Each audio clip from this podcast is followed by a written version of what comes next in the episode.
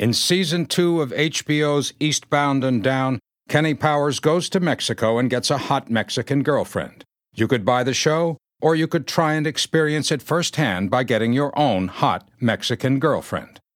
You get in your sedan and drive to Tijuana.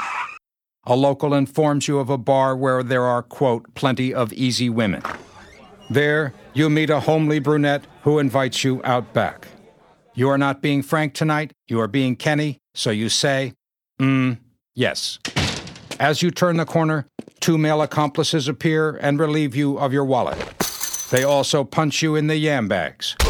Now you are faced with two choices call your father in Pittsburgh and ask him to wire gas money, or find the nearest bus station and earn 20 bucks the hard way. No, you should probably stay home and buy HBO's Eastbound and Down Season 2 on DVD, Blu ray, or digital download.